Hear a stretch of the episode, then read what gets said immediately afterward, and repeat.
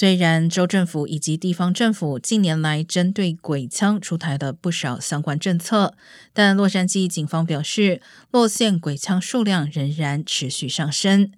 LAPD 在二零二零年共查获八百一十三支鬼枪，该数字在二零二一年上升至一千九百二十一支，增长达百分之一百三十三。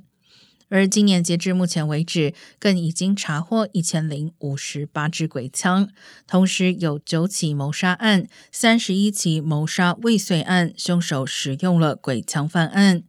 洛市警局表示，如果以五年期来看，这些没有编号、无法追踪的枪支增加了至少四倍。